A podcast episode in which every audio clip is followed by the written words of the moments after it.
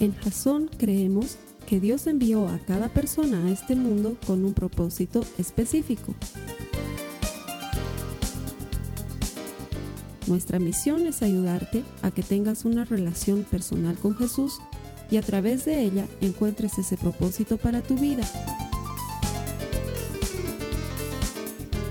Queremos ayudarte a alcanzar ese propósito. Es nuestra oración que este podcast te ayude a tener visión, a tener jazón.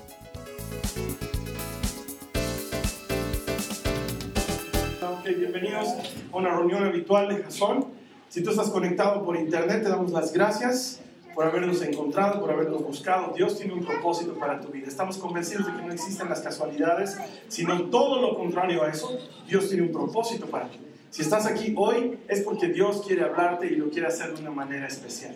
Déjanos ayudarte a encontrar una relación personal con Jesús. Cuando la encuentres, vas a encontrar ese propósito que Él tiene para ti. Todo el que encuentra a Dios encuentra vida y eso es lo que tratamos de transmitir a través de los servicios que ponemos en línea en Jason. Estamos en medio, y digo en medio porque todavía nos va a quedar una semana más de esta serie que se llama La brecha de frustración.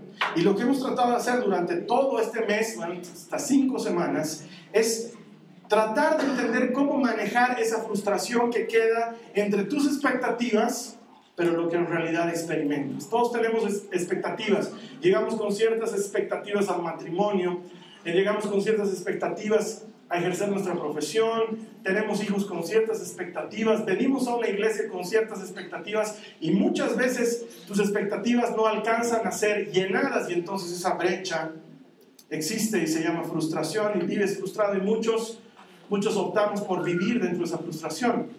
Las últimas tres semanas hemos estado lidiando con esto. Hemos aprendido la primera semana que no todo tiene que ver conmigo, no todo tiene que ver contigo, que no hay que ser susceptibles, que no hay que estar achacándonos todas las cosas, ¿no? Y que si alguien se pone de mal humor, no es porque tú hiciste algo malo, necesariamente. Que si alguien está gritando, no es porque tú tienes la culpa, necesariamente.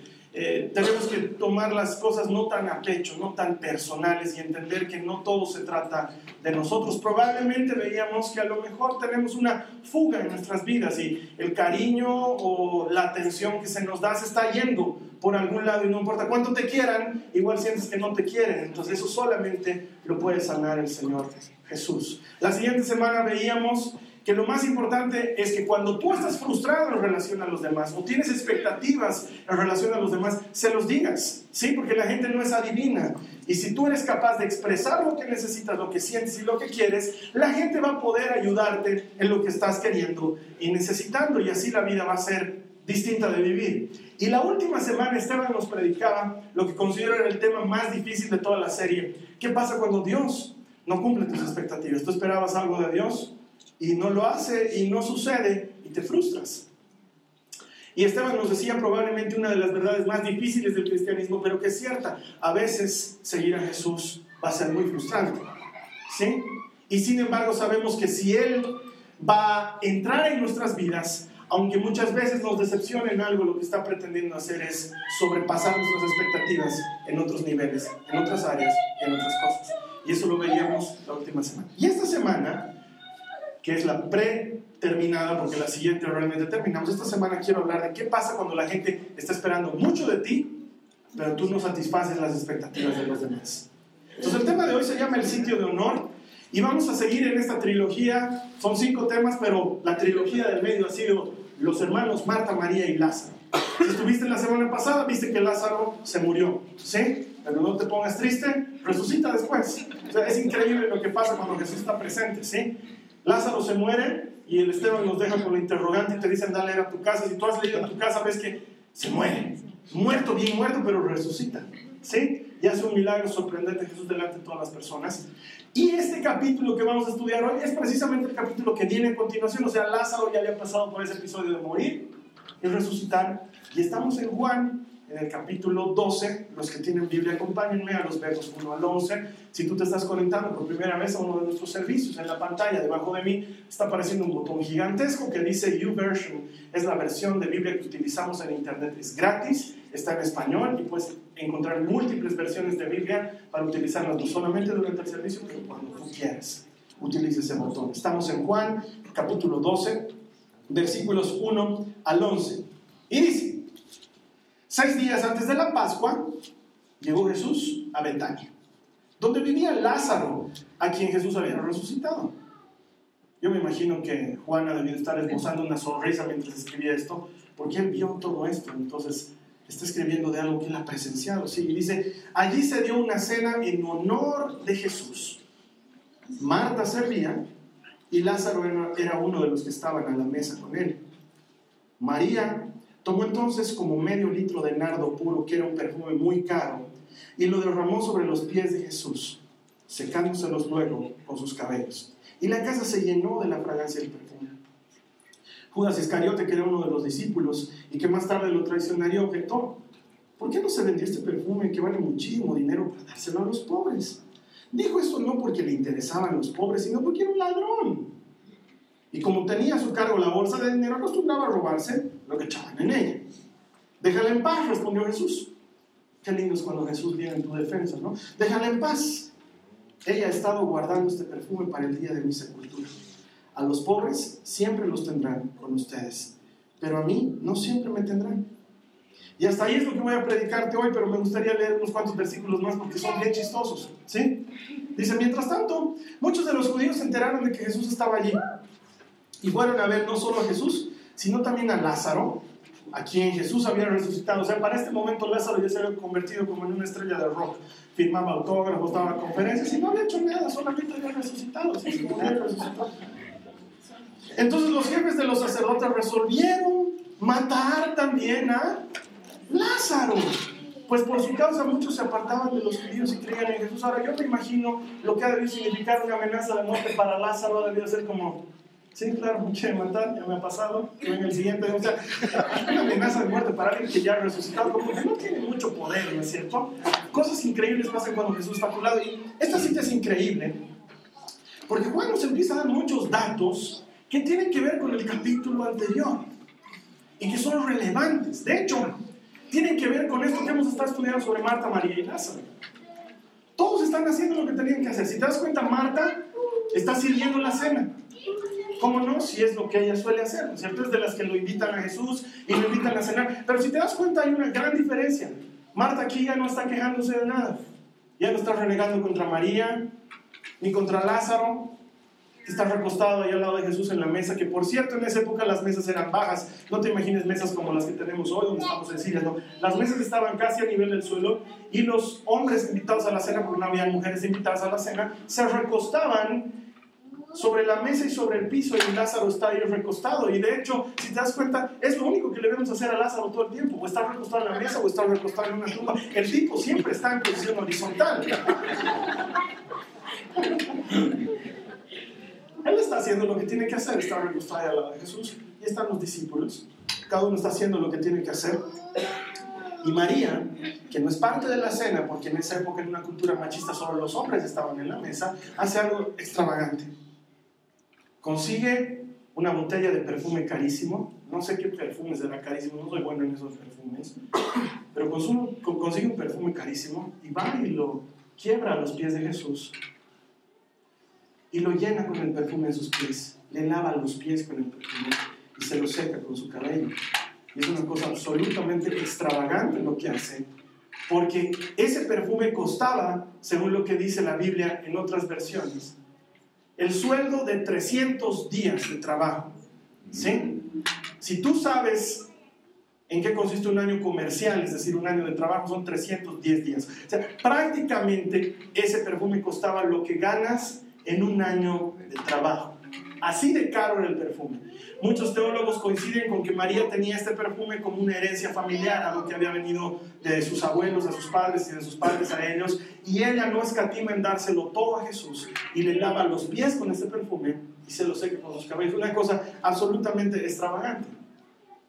Y Judas la critica. Pero no solo Judas, en este pasaje, en Juan, solo nos hablan de Judas, pero en los otros evangelios nos dice que los otros discípulos también reclamaron. Es decir, Pedro no es ningún sin cola de paja, ¿no es cierto? No es ningún, ninguna violetita, digamos, ¿no? O sea, el tipo también estaba, oye, ¿por qué gastan eso, no? O sea, podríamos haberlo vendido y dárselo a los pobres. Y es en este contexto que vemos que hay una mujer que obviamente no satisface las expectativas de los demás.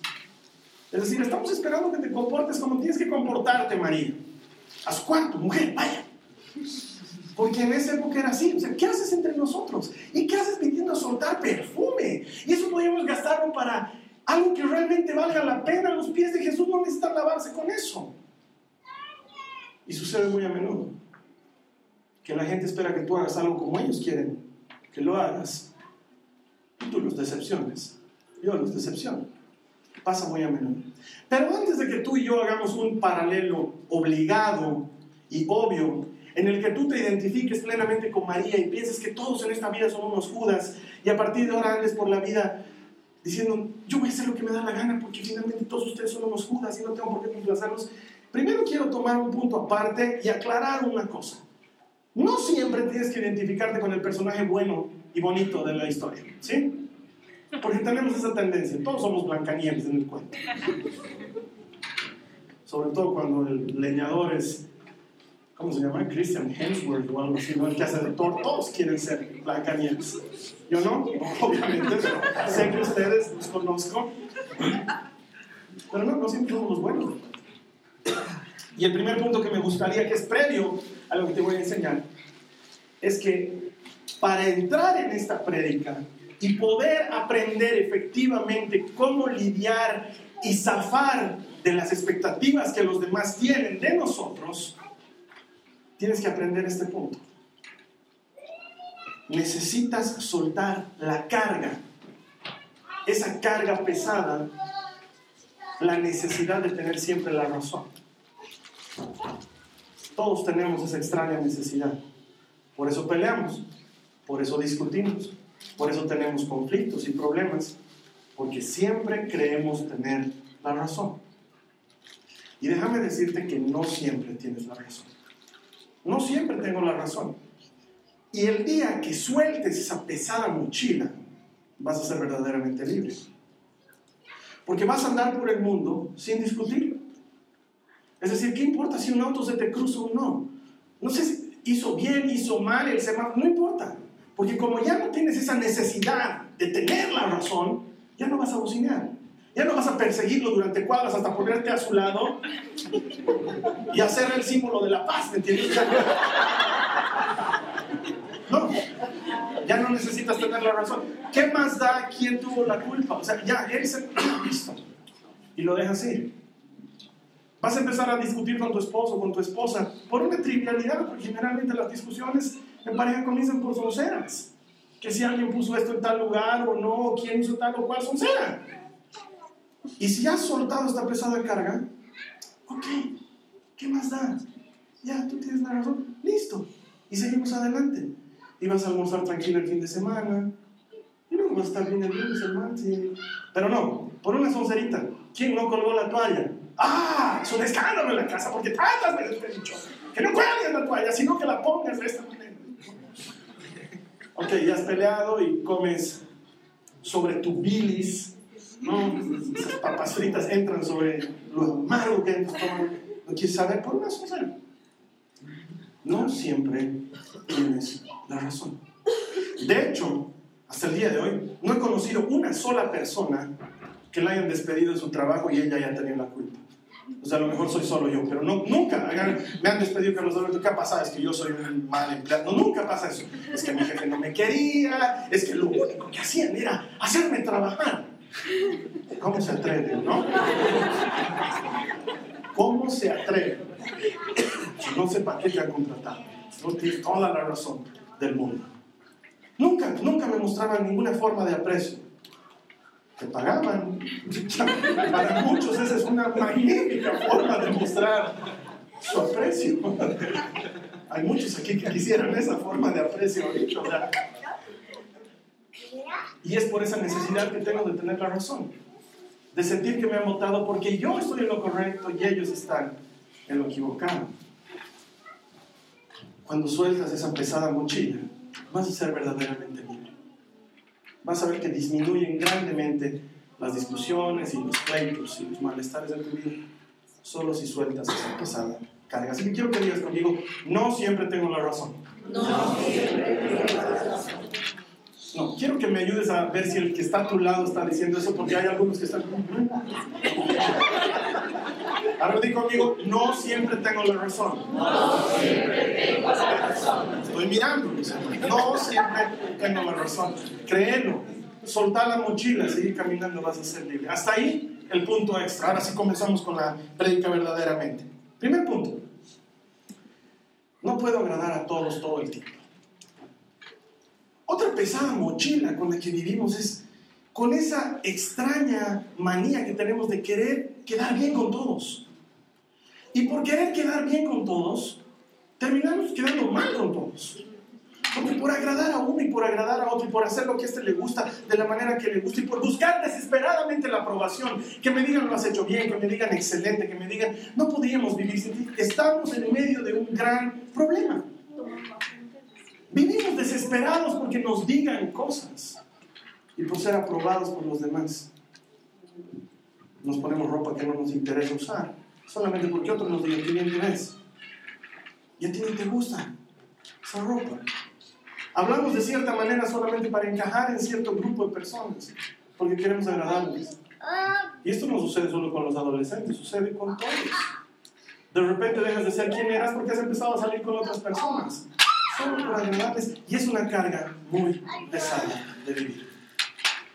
Y de hecho, acompañando otra vez al verso 4 del capítulo 12, vamos a ver qué está sucediendo con María. En el capítulo 4, el verso 12 de Juan, dice, Judas Iscariote, que era uno de los discípulos y que más tarde lo traicionaría, objeto, ¿por qué se vendió este perfume que vale muchísimo dinero para, dar, para dárselo a los pobres? ¿Por qué no lo vendimos y, usamos la plata en algo que vale la pena? Y ok, lo que María estaba esperando que sea algo lindo, terminó siendo motivo de crítica y de discusión durante la cena. ¿Por qué ella estaba esperando hacer algo bonito por Jesús? Todos en algún momento lidiamos con esta carga. Vivir para complacer a los demás es muy pesado. Pero déjame decirte una cosa más. Vivir para complacer a los demás es incorrecto. Suena extraño, porque aparentemente uno debería vivir para complacer a su esposo o a su esposa, debería vivir para complacer a sus hijos, debería vivir para complacer a sus padres. Pero las expectativas de cada uno son tan diferentes que vas a terminar frustrado en algún momento. Y es por eso que hay hijos resentidos con sus padres, porque sus padres nunca sintieron que sus hijos han satisfecho sus expectativas.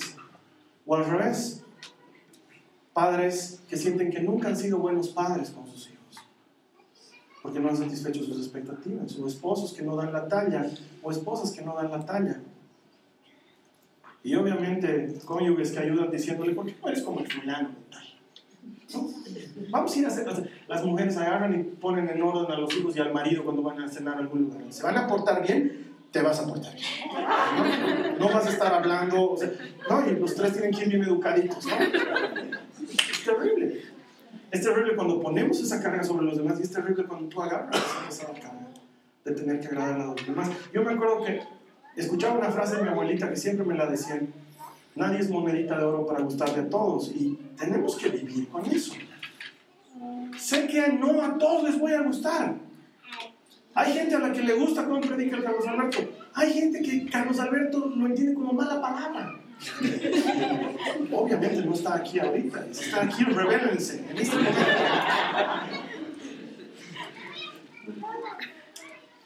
Uno no siempre le va a caer bien a todos.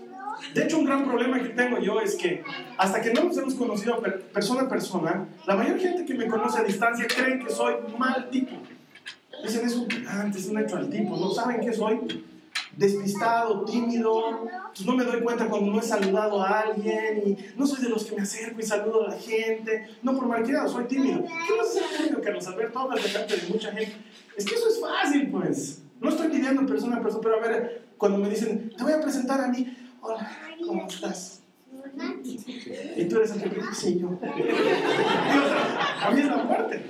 Sin embargo, tengo que lidiar con eso para que la gente se quite la primera impresión. Me he puesto yo mismo la carga de que me quieran. No tiene sentido. Igualito va a haber gente que no me va a querer.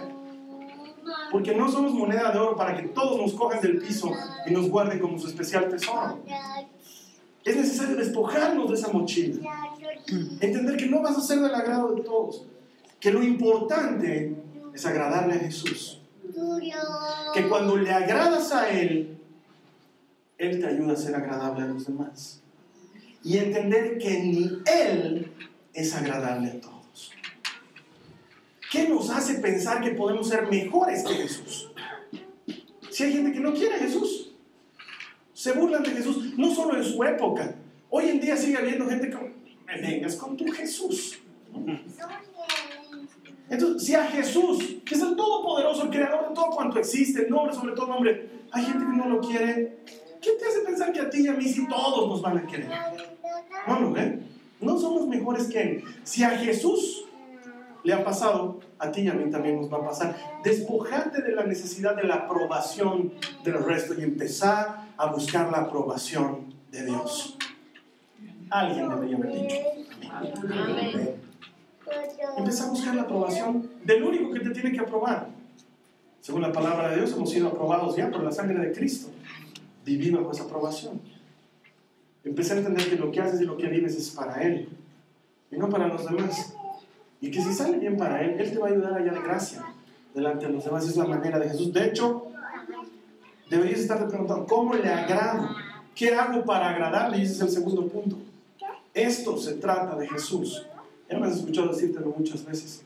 La vida, el mundo en el que nos movemos, todo se trata de Él. Mira lo que dice el verso 2 del mismo capítulo. Dice, allí se dio una cena en honor de quién? De Jesús. La cena no era para Pedro. La cena no era para festejar que Lázaro había vuelto a la tumba. La cena era para quién? Para Jesús. Era en honor de Jesús.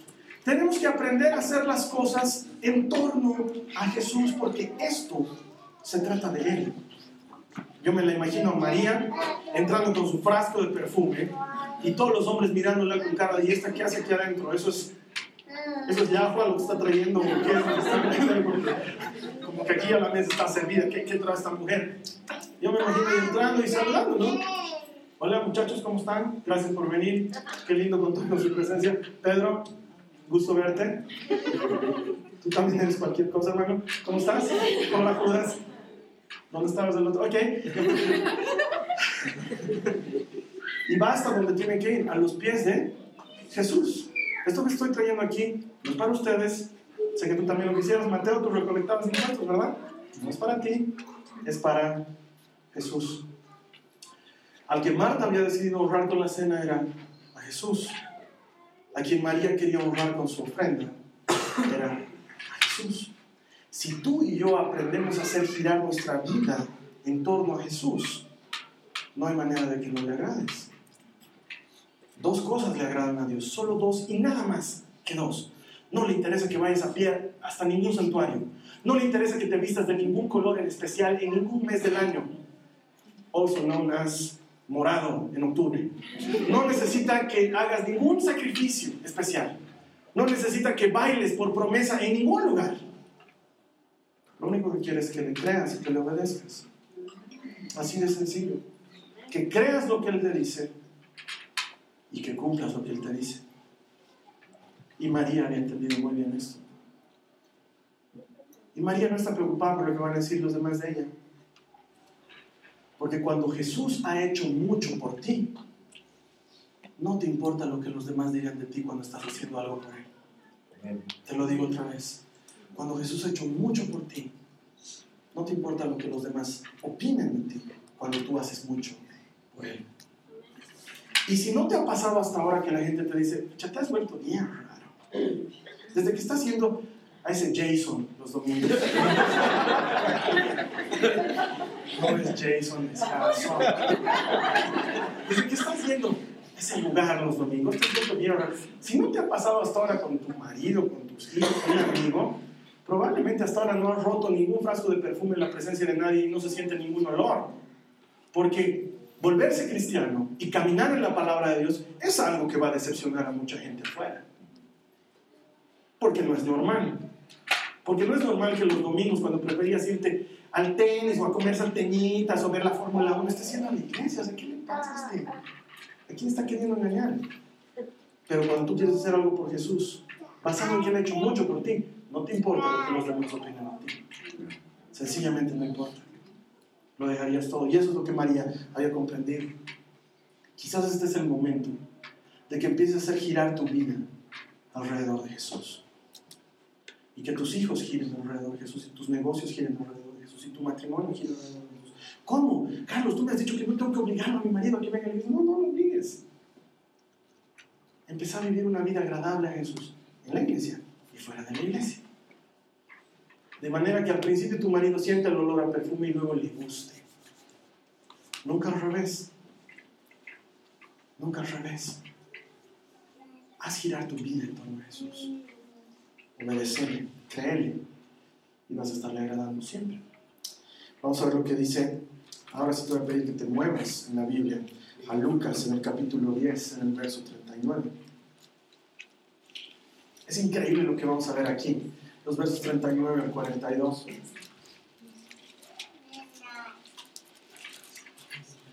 María realmente había comprendido muchas cosas importantes y lo que hacía no lo hacía ni para Marta ni para Lázaro, que eran sus hermanos, mucho menos para los discípulos, lo hacía para Jesús. Vamos a entender claramente de dónde saca esto María. Esto lo hemos estudiado la segunda semana de esta serie. Mira lo que dice Lucas 10. Dice, María, sentada a los pies del Señor, escuchaba lo que él decía. Marta, que se había estado quejando, recibe de Jesús la respuesta, Marta, Marta, estás inquieta y preocupada por muchas cosas, pero solo una es necesaria. María ha escogido la mejor y nadie se la quitará. Es fantástico. Aquí está la base de lo que estamos viendo en esta cena, esta segunda vez que Jesús está cenando en casa de Marta. ¿Cómo, cómo es esto? Algo que no puedo comprender. María viene, rompe el alabastro, saca el perfume, lava los pies de Jesús, hace que todo el lugar trascienda ese delicioso perfume de nardo, lo seca con sus cabellos. Y hay otros evangelios que nos cuentan cómo ella lloraba mientras hacía esto. Y Jesús dice, no la moleste. Qué hermoso es cuando Jesús viene en tu defensa. Él viene en tu defensa cuando tú le has creído. Cuando tú estás caminando en su palabra. Judas la está criticando y él dice, oye, no la molestes. Ella ha ungido mis pies para la sepultura. Y María no y dice, un ratito, ¿qué sepultura? Un ratito. ¿Qué sepultura? ¿Quién se va a morir aquí? Tú te habías muerto y has resucitado. ¿Qué pa- a- ¿Alguien explíqueme quién se va a morir? María no hace ningún escándalo. Realmente había entendido el mensaje que los doce otros mulones no habían entendido. Quiero que entra conmigo en esto. Jesús viene predicándoles desde que ha comenzado su ministerio hasta ese momento. Voy a morir. Esto termina con muerte. No piensen que voy a sentarme a reinar en un trono aquí. Me matan. Esto termina con puñetadura y muerte. Y los tipos, ¿por qué le están poniendo sus pies? O sea, no, nada. Y la única que ha captado es María. María sí ha entendido el mensaje. La muerte de mi maestro está próxima. Y en lugar de ungirlo cuando él haya muerto y él no sepa lo, lo que yo le amaba y lo que sentía por él, yo le voy a ungir en vida cuando todavía puedo demostrarle mi amor y mi entrega. Y ambos habían entendido, pero los otros doce no. ¿Qué? ¿Muerte? ¿Sepulcro? ¿Quién se va a morir? ¿Lázaro? O sea, ellos no habían entendido ni el motivo del perfume, ni el motivo, nada. María sí lo había entendido. ¿Y por qué? Porque claramente nos dice Lucas, ella estaba a los pies de Jesús, escuchando que él decía. Esta frase, estar a los pies, es una expresión muy común del pueblo en el que vivía Jesús. Cuando tú decías, yo he crecido a los pies de tal persona, lo que estabas diciendo en realidad es, yo he vivido bajo la enseñanza de tal persona. Yo he vivido bajo la instrucción de tal persona. Estar a los pies significa vivir bajo el yugo de un maestro, bajo la enseñanza de un maestro. Y cuando Lucas utiliza esta expresión, lo hace muy consciente para explicar qué clase de mujer era María, que aunque era mujer, era discípulo de Jesús, pasaba tiempo a sus pies, siendo instruida por el maestro. Y entonces, he aquí lo que yo considero es la mejor respuesta bíblica para cómo lidiar con las frustraciones de otros cuando no cumplimos sus expectativas. Lo que tienes que hacer es pasar tiempo a los pies de Jesús, aprender de Él, conocer su palabra, caminar en su palabra, atesorar su palabra, entender lo que Él quiere para ti. Y entonces cuando empiezas a hacer eso, las opiniones de los demás no cuentan, porque el que te defiende, ese se llama Jesucristo. Y Él saca la cara por ti. No hay manera de que camines en su palabra y estés haciendo macanas. No hay manera de que entiendas cuál es el camino de Dios y la voluntad y su propósito y conozcas sus mandamientos y estés perdido por el mundo. No hay forma, porque si conoces la verdad, la verdad te hace libre. Lo que Jesús está diciendo es, María ha pasado suficiente tiempo a mis pies como para entender que alguien tenía que luz para que yo descienda a la sepultura. Este mismo pasaje, en otro de los evangelios, concluye cuando Jesús dice, y les aseguro que de ahora en adelante se hablará de lo que hizo esta mujer. Y seguimos predicando hoy en día. Es verdad, muchas veces no le vamos a gustar a la gente. Pero no te preocupes tanto por eso. Preocupate por gustarle a Jesús. Porque si le gustas, o Él te hace agradable a los demás, o Él te defiende cuando los demás te. Que eso es lo que nos debería importar al final. Señor, esto se trata de ti, no se trata de mí. Quiero agradarte a ti. Quiero hacer las cosas a tu manera. Y para hacerlas a tu manera quiero conocer tu palabra, pasar tiempo a tus pies. Y entonces, y solo entonces, la opinión de los demás no va a ser importante. Amén. Vamos a orar. Te invito a que te quedes con nuestro pastor en línea. Te va a guiar un tiempo de oración. Probablemente nunca haya recibido a Jesús como tu Salvador. Este momento que viene a continuación es definitivo en tu vida. Te vamos a dar esa oportunidad de manera que lo conozcas públicamente y tengas esa relación que estamos esperando que desarrolles con Él. Te veo aquí la siguiente semana, todavía nos queda una semana más de la brecha de frustración. La siguiente semana vamos a lidiar con qué pasa cuando yo no satisfago mis propias expectativas. Estar aquí.